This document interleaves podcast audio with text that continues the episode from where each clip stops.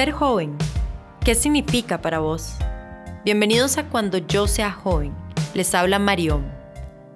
Este podcast quiere inspirarte a ser un agente de cambio. Estás a punto de escuchar una historia que pretende impactar tu vida de manera positiva. ¿Me acompañás? La música de este podcast es de Magpie J.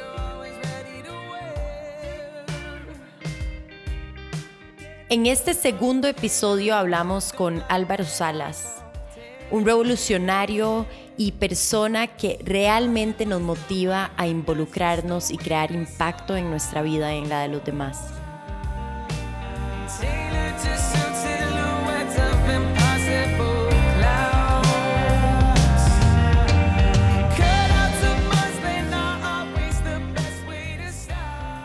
Bienvenidos a otro episodio de este podcast. Les habla Marión y estoy muy, muy ilusionada porque hemos tenido pues entrevistas interesantes de personajes distintos.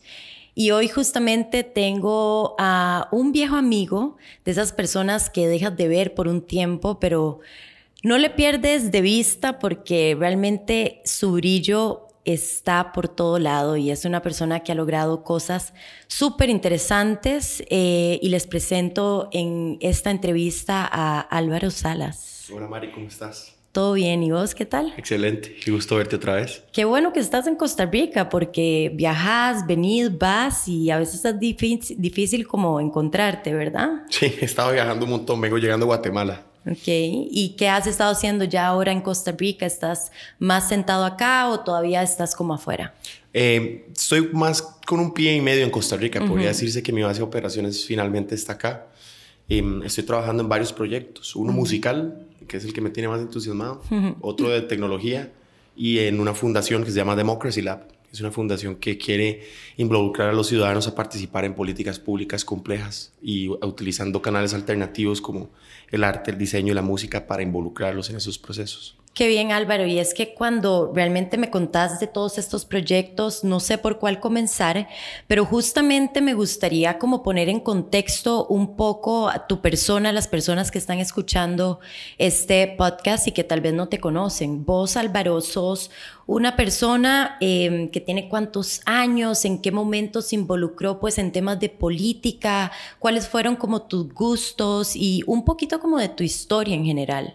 Bueno, yo nací y crecí en una familia bastante disfuncional. Eh, a ver, mi mamá, madre soltera, chofer de bus escolar, soy el mayor de cuatro hermanos. Eh, básicamente vivimos nuestras, la mayoría de nuestra niñez en San José y poco a poco eh, estuve viendo problemas estructurales muy de cerca, ya sea pobreza, desigualdad, Em, falta acceso a servicios públicos de calidad. Y alrededor de los 13 o 14 años, eh, a uno de mis mejores amigos lo mataron y para robarle su bicicleta. Era triatlonista como vos.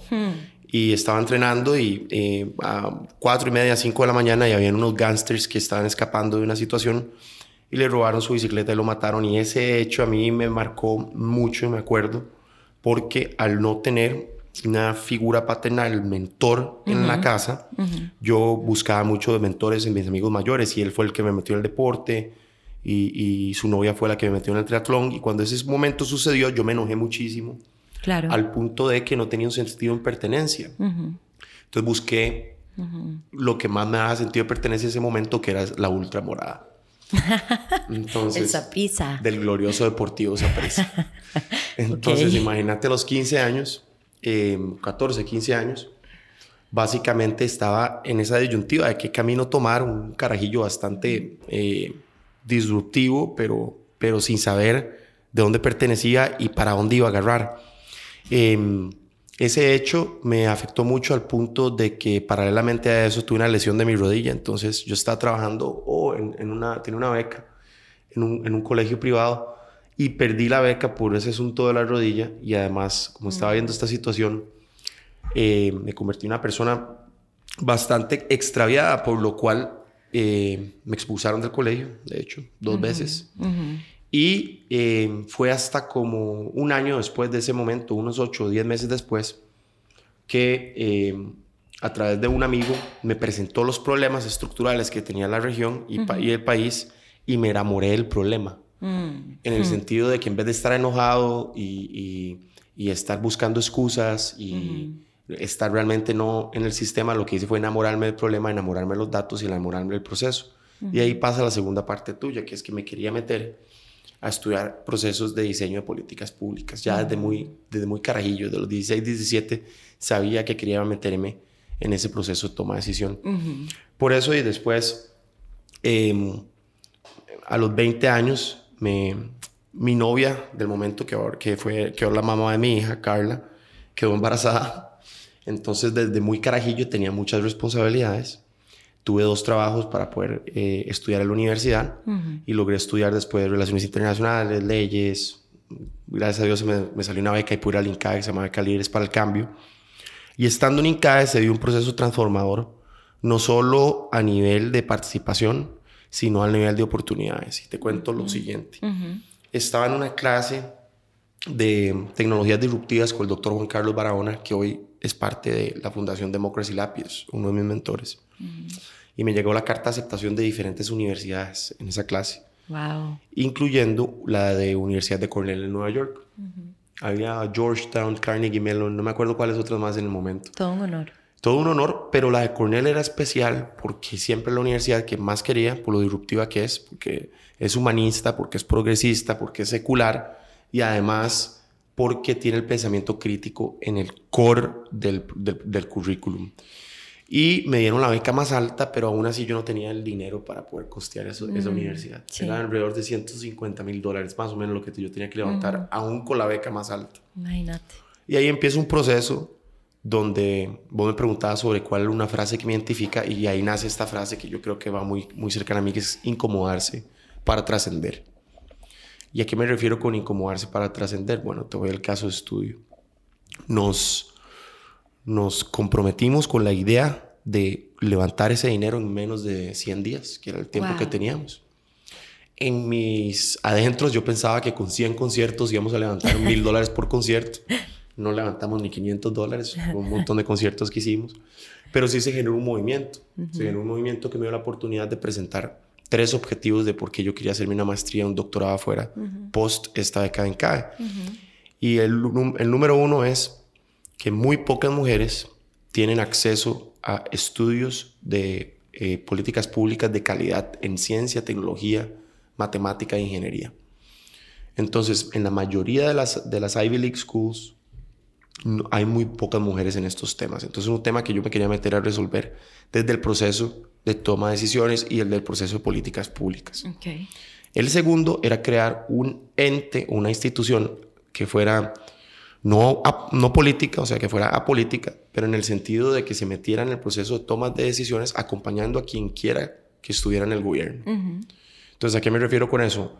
Eh, los think tanks o centros de pensamiento en Costa Rica muy pocos y por lo general, lo que tratan de influir es al gobierno o a las instituciones o al sector privado o a las cámaras.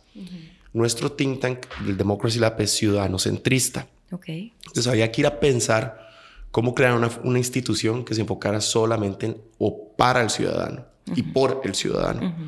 Y esa fue la segunda propuesta de valor. La tercera, que es la que a mí me gusta más, es buscar canales alternativos de participación ciudadana.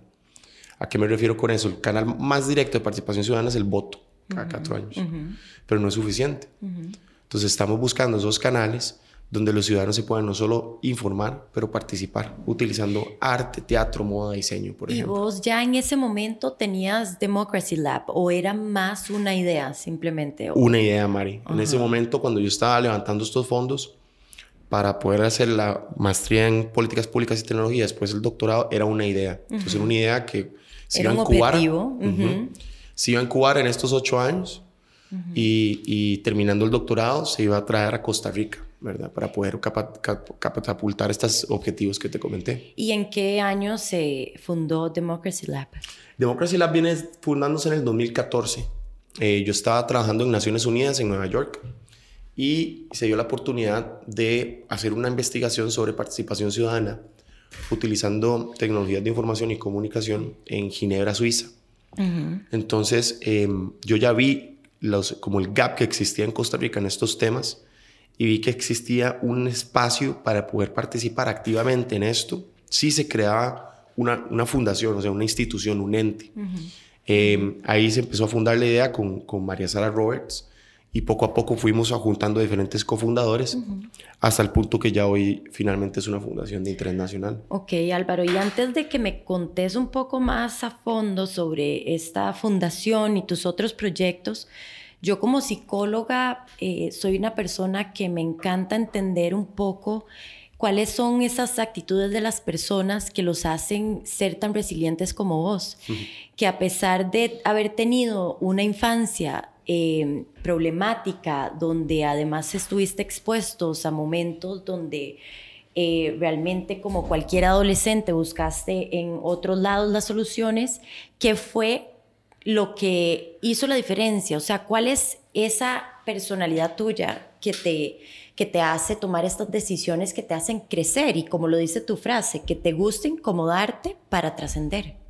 Eh, la palabra resiliencia, Mari, qué lo que la mencionas porque es mi palabra favorita. De hecho, me la acabo de tatuar hace poco en el hombro izquierdo. Ay, qué buena. Sí, tuve, una, tuve un accidente en bicicleta. Yo te había contado hace como exactamente un año, un mes antes de defender la tesis de doctorado. Eh, había pasado por un divorcio, estaba viviendo en un ático con un gato que se llama Yoda. Y bueno, son esos momentos, ¿verdad? Donde está a menos 14 afuera, tormenta de nieve y uno está solo en, un proceso difícil. Y uno dice, qué, qué duro, o sea, ¿qué, qué, hacemos para seguir adelante?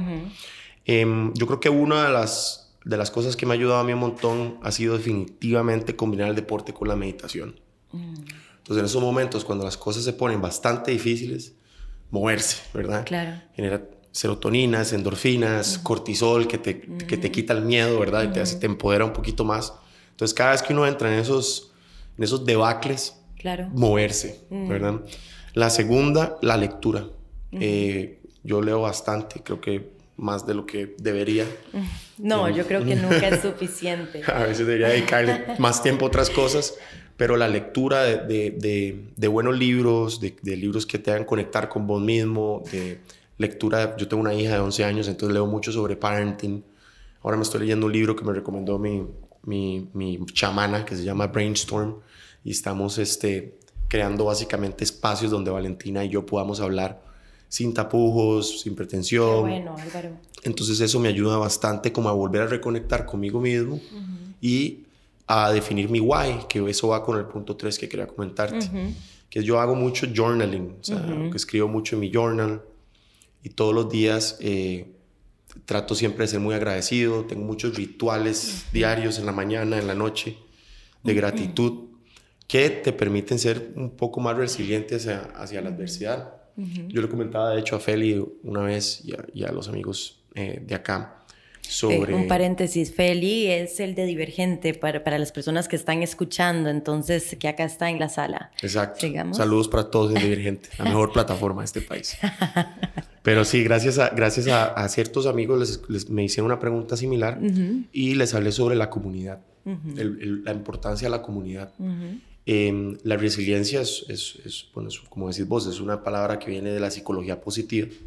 Correcto. Y es importante el, el, sentido de pertenencia de comunidad y que sea positiva. En mi caso, Carajillo, yo lo hice en la ultramorada. Claro, no tan positivo. no tan positivo. Sí. Pero ahora lo tengo con una comunidad que se ha vuelto mi familia extendida. Qué lindo. A veces nosotros no, nosotros no escogemos dónde geográficamente vivir o la, o la familia. Pero cuando llegamos a un proceso de discernimiento y de madurar y de despertar, podemos escoger a nuestra familia extendida. Entonces, cuando vos tenés, vamos repasando eh, una estructura de movimiento, ¿verdad? Una estructura de gratitud, un why definido de qué es lo que te llena, qué es lo que te gusta, cuáles son tus pasiones y ojalá combinarlas con tu trabajo y el día a día. Y finalmente, una comunidad, las, la adversidad se puede enfrentar de una manera más positiva. Estoy de acuerdo, Álvaro. Y digamos, estos rituales que hablas, porque me da mucha curiosidad saber cuáles son los rituales de Álvaro, ¿verdad? Si sos eh, una, sos morning person o sos de noche, ¿qué sos? Soy, era, era de noche, Y durante el doctorado me hice demasiado de noche. Eh, y estoy cambiándolo. De hecho, hay un, hay un autor que se llama Robin Sharma que me gusta mucho. Escribió un libro, se llama El Club de las 5 de la mañana. The Miracle Morning. Increíble. Y entonces estoy siguiendo los rituales hace casi que yo unos tres meses y medio de levantarme a las, alrededor de las 5 de la mañana o 4.50 de la mañana. Y empiezo con un con ciertos rituales. El primero, ¿verdad? 20 minutos de movimiento, después 20 minutos de journaling, escribo sobre las metas del día, lo que quiero alcanzar. Y tercero es el mindset que voy a tener durante ese día. Las afirmaciones, que él hablaba sobre los sabers. Exacto. ¿Verdad? Entonces me, hago afirmaciones, por ejemplo, eh, soy muy impaciente, ¿verdad? Entonces una de mis afirmaciones es vamos a ser más pacientes hoy, vamos a escuchar más, vamos a trabajar en eso. Exacto. Lo primero es realizar cuáles son esos obstáculos, porque todos tenemos obstáculos muy obvios y otros no tan obvios. Entonces, es de sacarlos a la luz y poder darnos cuenta para poder entenderlos y cómo solucionar esas, esas partes, pues no negativas, simplemente esas partes que no nos dejan fluir con, con tanta diversión. Exacto. Y es importante divertirse. Es importante divertirse en lo que hagamos. Yo, el otro ritual que tengo es, eh, escribo, me escribo cartas al futuro. Entonces, este... ¿Cómo es eso? Contanos. Eh, todo esto inició en, en Nueva York, enfrente del, del Modern Museum of Art, del MoMA, hay un, un, restaurante francés que se llama Le Baccarat y tiene libros desde creo que 1780 a la actualidad, pero esos libros están en blanco. Entonces vos puedes pedir el libro, te traen una pluma, te escribís o le escribís a alguien y vuelves a meter el libro y ahí está. Entonces una vez fui eh, y creo que escogí el de 1780 y... No me acuerdo en realidad cuál fue el que escogí, pero escogí el día que fue la muerte de Alexander Hamilton, que en ese momento estaba el musical en Broadway y, mi hija y yo pudimos ver, ver a Hamilton y estaba completamente enamorada con la obra. Escogí el año de la muerte y me escribí una carta y todos los años que voy estoy ahí, paso, me tomo un café y me escribo una carta un año hacia futuro. Entonces ese ritual... Sobre cómo te visualizas vos en un año después, digamos, de ese momento. Sí, sí, o cosas que he aprendido o que me gustaría aprender. Le escribo cartas a futuro a mi hija, por ejemplo, a amigos, ¿verdad? Em, tengo un grupo de amigos que yo sé que se van a casar eh, y entonces les escribo una carta cuando ya estén casados a 10 años, como el tipo de familia que yo los veo.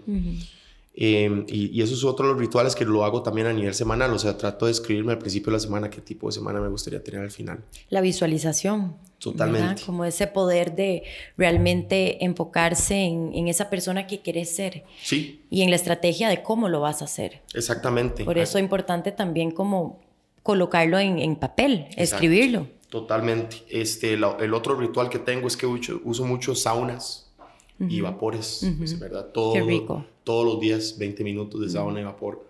es mi proceso de meditación, me, me, pongo, me escucho un podcast, por lo general los tuyos, algunos de otros amigos, em, y algunos de, de, este, de este maje que es muy bueno, que es Brian Sharma. Sí, de y trato de visualizar y hacer mis estructuras.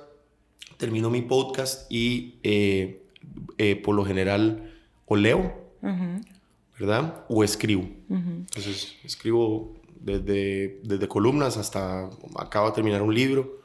Pero, un libro, acabas de terminar, contanos de eso. Hice un libro sobre alianzas público-privadas, eh, sobre el rol que tiene el sector privado para potenciar y desarrollar diferentes temas, desde infraestructura hasta educación, hasta tecnología, y cómo en Costa Rica lastimosamente se han satanizado las alianzas público-privadas.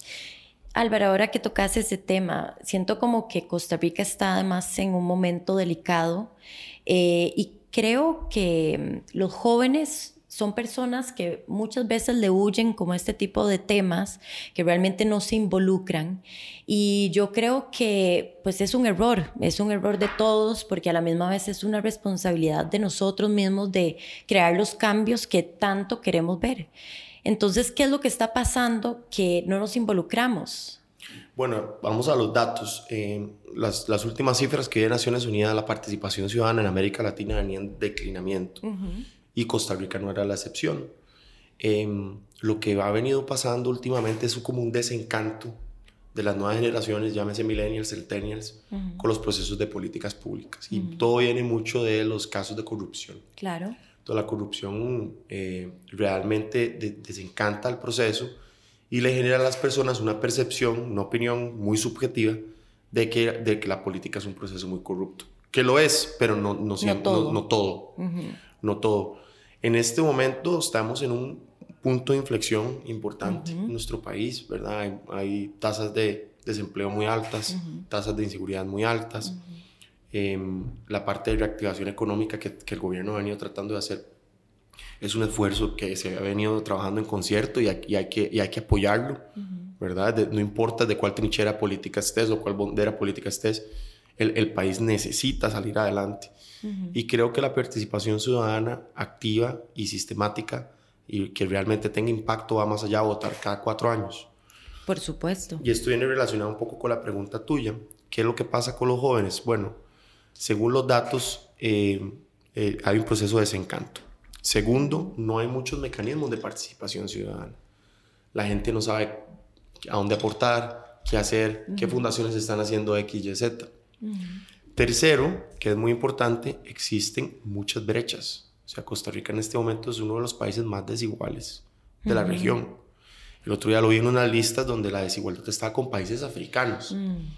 Entonces, ¿qué nos dice eso? Que hay cierta apatía e indiferencia a la desigualdad que es insostenible.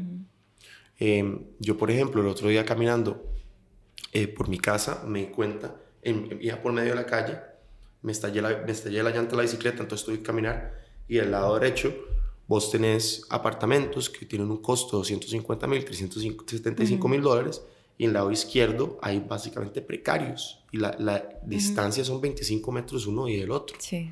Entonces cuando vos ves eso, te das cuenta que esa, esa retórica populista que se agarran los líderes mesiánicos de ellos y los otros, los ricos y los pobres, el sector privado y el público, se exacerba y lo que genera mucho resentimiento y rompe el contrato social. Entonces acordemos que el contrato social, para que sea robusto y efectivo, tiene que haber confianza. Y para que haya confianza, no podemos tener esta retórica de ellos y nosotros. Y para impedir esa retórica de ellos y nosotros, no podemos ser indiferentes a la desigualdad, que es un tema que tenemos que meternos a estudiar de lleno y a, y a tratar de impactarlo. ¿Y cómo podríamos eh, hacer estas personas que están en este momento escuchando, cómo se pueden involucrar en estos temas? ¿Cuáles son las fundaciones que realmente están haciendo estos cambios?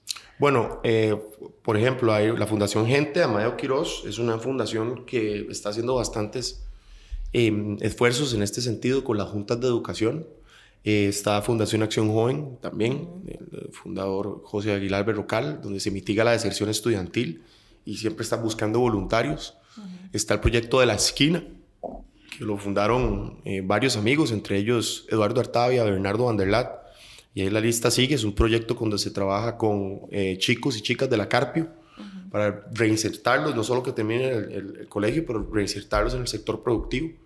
Es muy interesante porque se trabaja muy de cerca eh, con las dos Costa Ricas, ¿verdad? O las tres Costa Ricas. Entonces también te, te, sensibiliza por de las bendiciones que uno a veces tiene y las da por sentadas y que hay otros chicos ahí realmente pulseando y batallando tenerlas. Y no para hacer autobombo, pero estamos nosotros apenas iniciando un startup que es el, el, Democracy Lab, que ojalá puedan involucrarse mucha gente y ser voluntarios. Vamos a estar trabajando diferentes proyectos que esperamos lanzarlos el 7 de noviembre oficialmente. Ok, pero bueno, llevan ya un tiempo. En el 2014 fue que fundaron Democracy Lab oficialmente y cómo, cómo ha ido el desarrollo de la fundación. El Democracy Lab nace y crece y, y, pasa a ser un bebé que gatea en Nueva York. Okay. Entonces se empezó a hacer una fundación eh, con una corte de hacer investigación empírica muy robusta, ¿verdad? Eh, o sea, utilizar los datos y la información para poder generar conocimiento que influencie los procesos de toma de decisión basados en datos. Que eso es un tema que vos mencionabas sobre el desencanto de la política. O sea, los tomadores de decisiones y los políticos por lo general hacen las decisiones a través de sus gut feeling. Sí. Y no se están basando en la ciencia que robusta que debería de haber. Y así nació el Democracy Lab con ese, con ese objetivo la transición que hacemos en Costa Rica ahora como Fundación de Interés Nacional va a tener un scope más amplio, ¿verdad? Van a haber canales de participación ciudadana, vamos a meternos, por ejemplo, de lleno a, a, a conocer el acuerdo nacional, el gran acuerdo nacional que lo ejecutó y diseñó el doctor Roberto Artavia y Moitiel Gutiérrez Saxe, donde hay muchísimos acuerdos en temas trascendentales para el desarrollo del país que fueron firmados y acordados en la Asamblea Legislativa y se engavetaron por las pasadas elecciones y no se salieron a más. Entonces, ¿cómo le creamos una demanda social a ese tipo de acuerdos? Es una pregunta que el Democracia Lab va a meterse y contestar. Y tercero, la fundación quiere gravitar a ser una plataforma o un ecosistema donde personas que están tratando de generar impacto no solo se comuniquen, pero trabajen juntos y se puedan medir lo que están haciendo para poder o replicarlo o mejorarlo. Entonces imagínate una incubadora o una startup que es una fundación, una fundación internacional, pero su objetivo número uno es mejorar y robustecer los procesos democráticos de Costa Rica a través de mecanismos de participación ciudadana. Entonces, amplio, pero requiere, requiere de un trabajo colaborativo muy grande. Claro. Y Álvaro, ¿qué dirías, eh, digamos, todas las personas que están escuchando, que se quieren involucrar con, con tu proyecto o las demás fundaciones que hemos escuchado? Eh, ese acercamiento eh, va a generar obviamente un cambio, siempre impacto, pero ¿qué es lo que ocupamos en Costa Rica en este momento como para realmente salir de esta crisis en la que estamos, eh, sensibilizarnos, crear qué tipo como de actitudes entre nosotros? Qué importante lo que acabas de mencionar porque creo que es un asunto de actitud, ¿verdad? El país nuestro país, Costa Rica, serruchar pisos es un deporte, ¿verdad? Entonces, ¿cómo hacemos para quitarnos de la psique, de nuestro DNA, ¿verdad? Nuestro ADN, ese, esa serruchadera de piso? Y creo que es un asunto de actitud. Bajarle también al chisme y, a, la tiradera de piedras que existe con las personas que están tratando de hacer algo. O sea, si, si no los vas a apoyar o no los vas a tratar de potenciar, por lo menos no les tires piedras, ¿verdad? Eh, y eso es un asunto de nuestra región y es, y es bastante idiosincrático al, al, costarricense. y el tercero, el chiquitico, que no nos creemos que podemos dar cambios disruptivos generacionales, cuando creo en este momento que es lo que toca, es lo que toca hacer. Y finalmente, nosotros tenemos que sacarnos de, de, de la psique, la masculinidad tóxica que existe en los procesos políticos. Sí. ¿Verdad? Y lo se vio, por ejemplo, con la presidenta Laura Chinchilla, en, muchos casos donde no la dejaban trabajar básicamente solo por el hecho de ser mujer. Em, y eso realmente tiene que cambiar. Y creo que muchas mujeres de mucha estirpe, mucho coraje aquí en Costa Rica están haciendo esos cambios para que ya nuestras niñas vean que no existe ningún tipo de extinción. Y eso es importante recalcar y, potenciar y apoyar y edificar, incluyéndote a vos. Entonces, eh, mi llamado a todos los tu radio escuchas es que ojalá podamos hacer un cambio de mentalidad con esas luchas de pisos y volvernos más constructivos. Sí, sí, estoy de acuerdo Álvaro. Y vos que sos padre, ahora que estabas diciendo que estás leyendo mucho sobre parenting y demás, em, yo, no soy, yo no soy mamá, no tengo la, la bendición de serlo, pero me imagino que es, es un sentimiento lindísimo y también debe de ser eh, preocupante en el sentido de ver el futuro también de nuestro país y también el mundo, lo que está sucediendo. Entonces, yo me pregunto, vos que tenés una hija de 11 años, vos, vos la visualizás a ella generando qué tipo como de, de proyectos, dónde te gustaría ver a tu hija, cómo, cómo es ella, está envuelta en, todo lo que vos estás, eh, eh, cómo, cómo le, le transmitís todo tu conocimiento a ella. Bueno, eh, yo el parenting sí es de los proyectos, lo veo como un, como un emprendimiento, como una institución, porque realmente me lo tomo muy en serio, tanto en tiempo como recursos, ¿verdad? Uno dice que las prioridades están donde metes tu tiempo, tu atención y tus recursos. Así es. Para mí, Valentina, es, eh, a ver, empezando por, por la primera parte de tu pregunta, cuando Valentina nació, lo que yo sentí no fue lo que la mayoría de los padres sienten ¿verdad? Yo lo que sentí fue un miedo, avasallador. Claro. De traer a alguien... ¿Cuántos años tenías, Álvaro? Tenía 21 años por ahí, si no me equivoco. Un miedo avasallador porque no había terminado la universidad, eh, no tenía ahorros, no tenía recursos y todavía los, unos adolescentes, los 12 a los 25 años, hasta los 25 años se va a desarrollar el cerebro. Sí. Entonces estaba trayendo al mundo a una personita que en un mundo muy cambiante, con, con issues de cambio climático, con muchísimos problemas, que uno dice, wow, ¿qué, ¿qué, podemos hacer entonces para mejorar un poquito de eso? Después del miedo entró otro sentimiento que lo pude detectar, pero por primera vez, así que uno puede ver los sentimientos y los, pensamientos pasar. Y fue esperanza de que yo le podía dar un hogar y la atención y el, y el, y el tipo de parenting que yo no tuve. ¿Verdad? Entonces, más bien pasó más bien a ser una fuerza esperanzadora. Y ahí fue donde me empecé a, a, investigar bastante los roles de parenting. ¿Por qué? Porque las mujeres, por lo general, según la ciencia, los datos, la relación que tienen con su papá define mucho cómo se van a relacionar con otras personas y qué tipo de parejas van a buscar. Entonces, como yo soy impaciente, ¿verdad? Y he tenido que trabajar muchísimo en eso, eh, Valentina y yo creamos espacios de comunicación entre ella y yo para que podamos ver todos estos temas que nos, que nos afligen a cada uno y además los que son positivos. Por ejemplo, saliendo de aquí, eh, paso por ella y sus cuatro amigas y el, el, plan era ir al parque diversiones. Okay. Está cerrado, me acabo de dar cuenta. ¿De verdad? ¿Por sí, qué? No tengo idea, solo los fines de semana. okay. Entonces, lo que, lo que les voy a proponer ahora es a través, digamos, lo que quería ir a jugar. Entonces, vamos a hacer juegos, eh, vamos a hacer unos juegos de preguntas y vamos a hacer un picnic. Y la idea es compartir y entrar y conectar de una manera más sustanciosa entre qué es lo que los une a ella como amigas y qué es lo que se ven a ellas que, que, les gustaría hacer en el futuro. Qué lindo. Tercera parte de tu pregunta es eh, sobre el ser. Eh, por lo general, los papás le meten muchas expectativas a los niños. Sí, un montón. Y eso, y eso es, es delicado, ¿verdad? Hay una línea muy delgada entre potenciar y apoyarlos y otra, en general, es expectativas muy altas. Entonces creo que, eh, bueno, no creo, lo, que he investigado es que es importante darles un sentido de pertenencia, consistencia, paz, ¿verdad? Que ellos puedan fallar, no tengan miedo a fallar y a tomar riesgos y que somos un proceso evolutivo, somos un work in progress, ¿verdad? Entonces, a mí me sirvió muchísimo cambiarla de escuela a la escuela que está ahora, porque, que se llama True North, porque la escuela pasada era como la clásica estructura weberiana de educación. Uniforme, aprendas estas fechas, haga esta tarea, llegue a la casa, eh, termina este marque con X, repita al día siguiente. Entonces no hay pensamiento crítico. No los enseñan a fallar, no los enseñan a pensar, no los enseñan a colaborar. Entonces me la tarea de buscar un sistema educativo en el país que sea de atención personalizada, que use modelos de investigación y que les deje a los chicos ser, ¿verdad?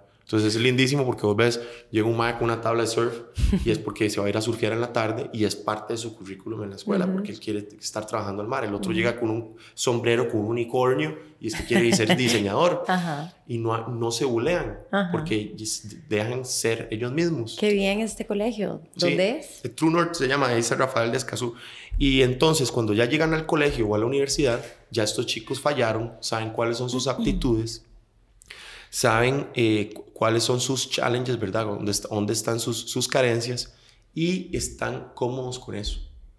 En el sentido de que ya ellos saben, eh, no tienen que ir a buscarlo y no van a entrar en esos procesos que, por ejemplo, a mí me tocaron de sentirse o de pertenecer, donde uno se puede meter en las malas juntas.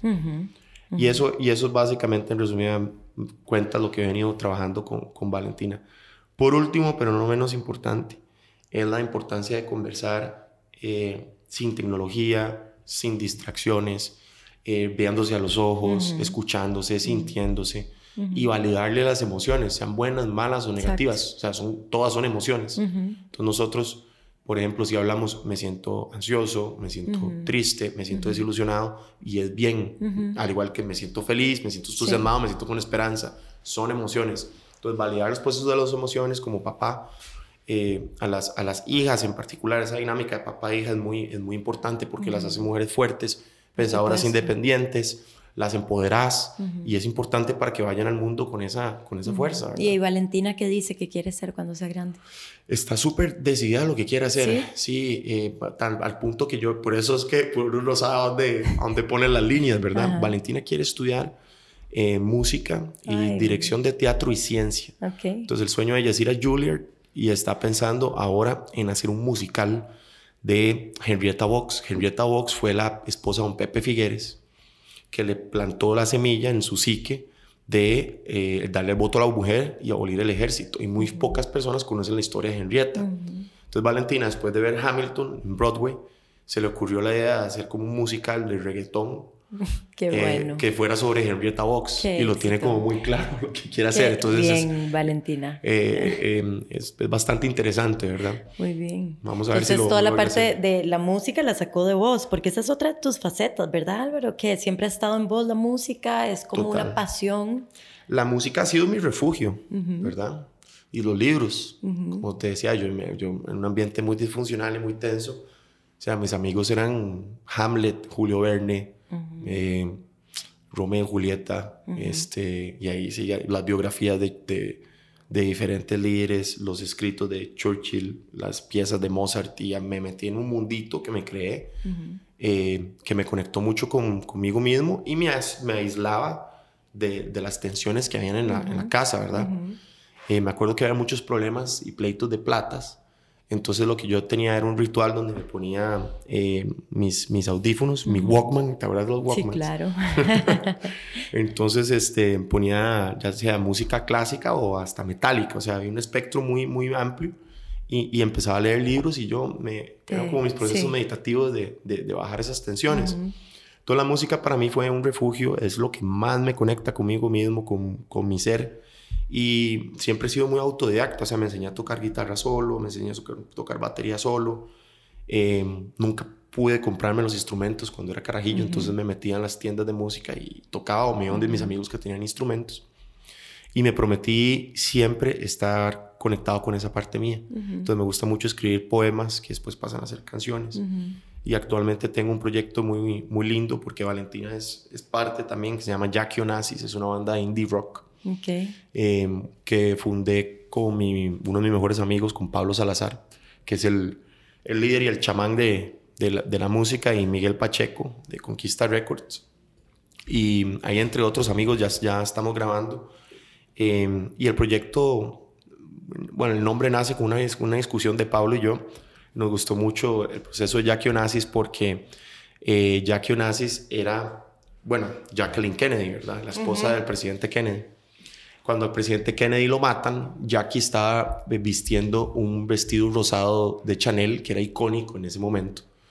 Y su esposo, cuando le entra la bala, le sale por un lado del- del- de la cara y le springa de sangre el vestido Chanel. Eh, los asesores de imagen y políticos le decían a Jackie que tenía que cambiarse el- el- su vestido. Y ella lo que respondió fue, yo no me lo voy a cambiar, yo quiero que el mundo vea lo que le pasó a mi esposo. Entonces, cuando ella le transfiere o está en el proceso de toma de transferencia de poder a Lyndon Johnson, al segundo vicepresidente, vos puedes ver que está vistiendo el vestido rosado Chanel con sangre de su esposo que acaba de morir. Wow. En ese momento Estados Unidos tenía el problema de los misiles cubanos, eh, la Guerra Fría, y había un estado de alerta de, de- de guerra casi que nuclear. Y el mensaje muy sutil o el subtexto de esto, de Jackie como mujer, es que las mujeres no solo pueden manejar ese nivel de procesos de estrés y de, y de estructura, sino que también pueden dar confort y paz de manera muy elegante a las personas cuando lo necesiten. Entonces es lo lindo de esa parte dura de la mujer, ¿verdad? Qué bueno. Empoderada y fuerte, pero también la parte de nurture y aquí estamos para unir. Ese simbolismo lo, lo, lo gustó mucho y por eso la, la banda Le tiene pusieron como el, su ese peso. nombre. Sí. Qué bueno. Y Álvaro, vos entonces en ese rol de, de tu banda componés la- las canciones. Yo escribo y canto, sí. este, Pablo y, y, y Misha son, son también, también aportan al proceso de, de- de las, de, las, de las letras, pero son los que se encargan más de la música. Y, y, bueno, puedo ahí aportar de vez en cuando, pero ellos son los, los, los, los músicos en la, en la banda. ¿Y cómo podemos escuchar tu banda o en qué estás en ese momento? ¿Se presentan? Sí, próximamente, bueno, estamos terminando de grabar los teclados y, y después vienen las cuerdas, ¿verdad? Los chelos y violines y viola que van, vamos a tener. Qué bueno. Eh, y esperamos en unos, ya unos meses hacer nuestro, nuestro lanzamiento oficial. Excelente. Entonces la idea es también linkear las causas, ¿verdad? que, que la música esté linkeada a diseminar información de ciertas causas y que, eh, que nos divirtamos haciéndola, que eso es lo más lindo y esa es la idea cuando Pablo la, y yo la fundamos, era llegar a, a- a divertirnos, a matizar, a crear música solo por el hecho de crearla. Entonces, en esas estamos. Qué bien. Y a- o sea, aparte de todo esto que haces, Democracy Lab, tu banda, ¿qué otros proyectos tiene Álvaro en este momento? El último proyecto que me tiene enamorado es un proyecto de tecnología que ahora te lo enseñé. Ahora Em, vimos eso y quiero que nos expliques un poco porque es un bulto tecnológico, ¿no? Sí, es un, es un, bu- es un bulto, como una mochila que tiene un router satelital. Entonces, este, te cuento un poco de este proyecto. Cuando estaba haciendo mi doctorado, eh, conocí un, un doctor del MIT que se llama Lee McKnight. Lee McKnight mueve el Internet de lo militar, de lo DARPA a lo .com. Entonces, él y Al Gore escriben una, un proceso de policy brief, una ley que pasa el Internet a las escuelas públicas de los Estados Unidos. Entonces, Lee ha estado conectado mucho al mundo de la tecnología y la educación. Y eh, tuvo una- un alumno eh, que se llama eh, Dale, que fue el primer Chief Innovation Officer del gobierno de los Estados Unidos. Y entre ellos crearon una tecnología que al inicio era para rescate militar, para rescate en cuando hubieran incendios o digamos cuando se caen las torres gemelas, que no hay internet, como en Cinchona. Llegaba un bultito y lo conectaban y creaban una burbuja y adentro de esa burbuja todos los dispositivos que están adentro tenían internet. Ya. Y le dijo, pero si hay 3.5 billones de personas que no tienen internet y hay muchísimas escuelas y zonas rurales que no tienen internet, ¿por qué no exploramos unos pilotos? Se aliaron con diferentes inversionistas, entre ellos Graham Nash, un rockero, rock and roll Hall of Fame, Grammy Award winner de Stills, Jones and Nash. Eh, y Nash les dice, bueno, yo les invierto para que desarrollen pilotos y conecten el- las zonas rurales.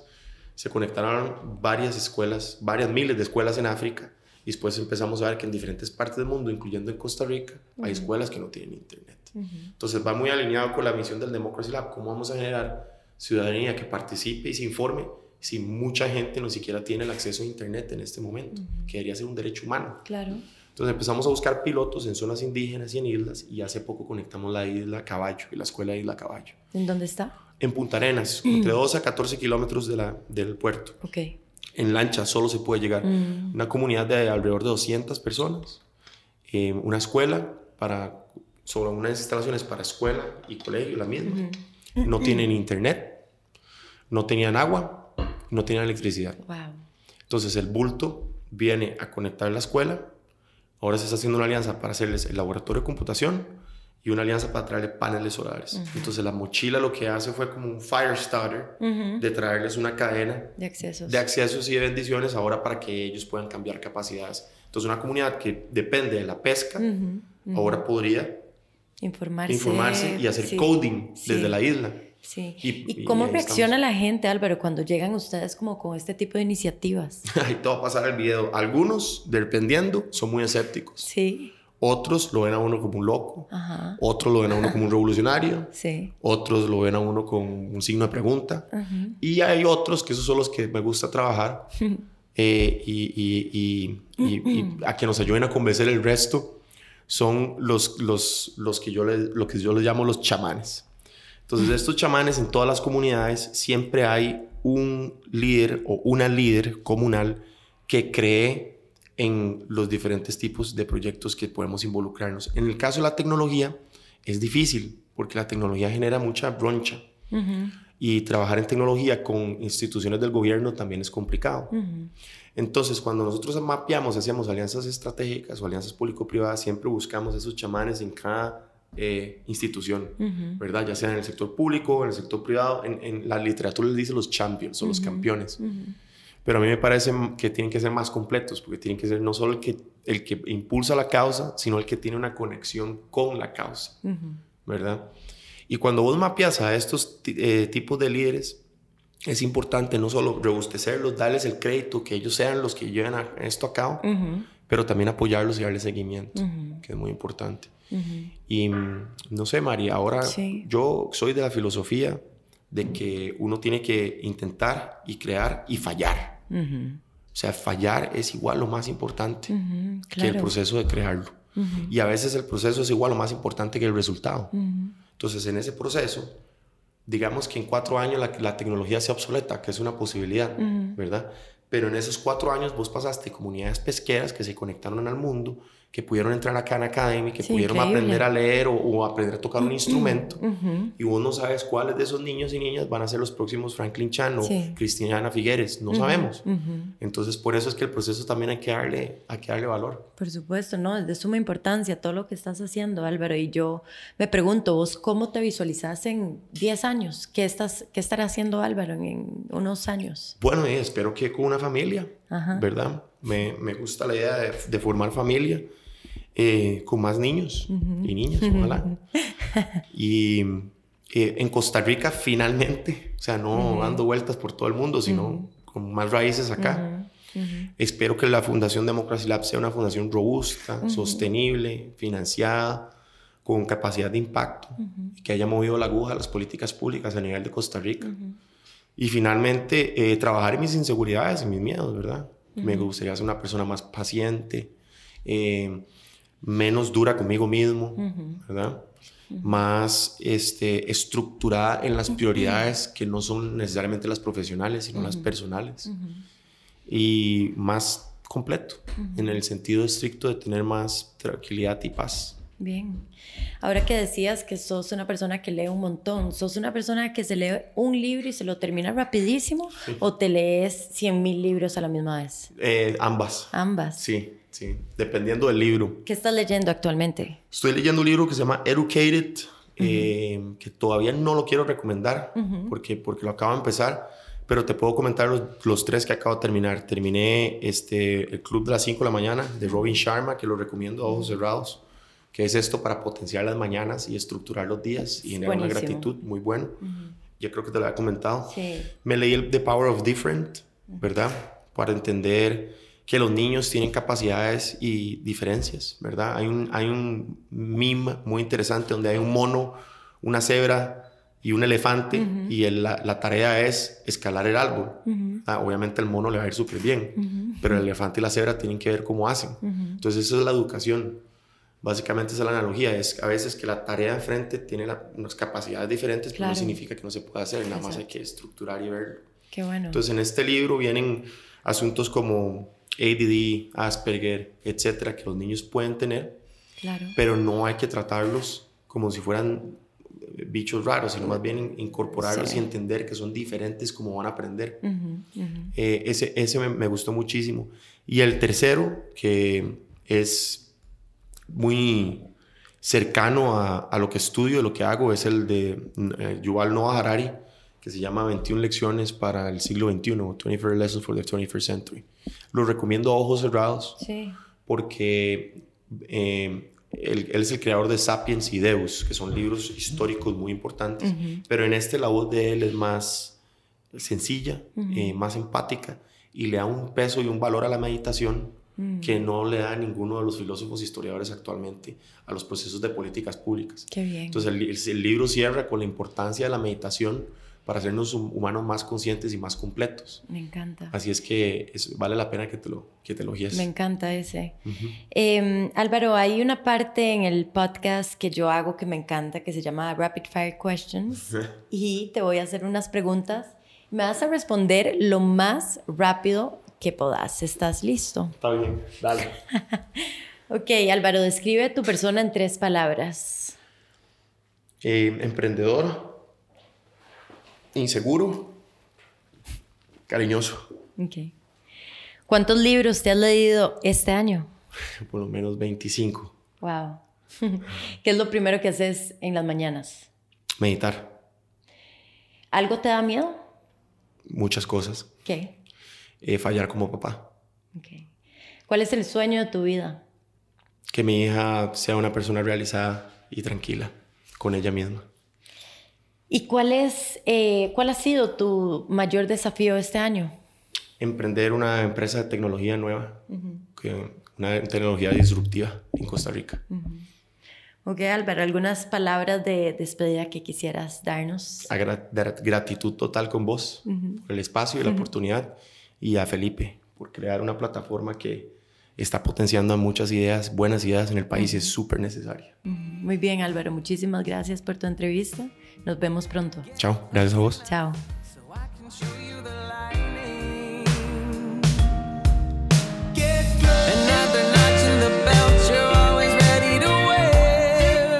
Muchas gracias por escuchar este episodio. La música de este podcast es Taylor to Suit de Magpie J. Vayan a escuchar esta increíble banda de jóvenes costarricenses.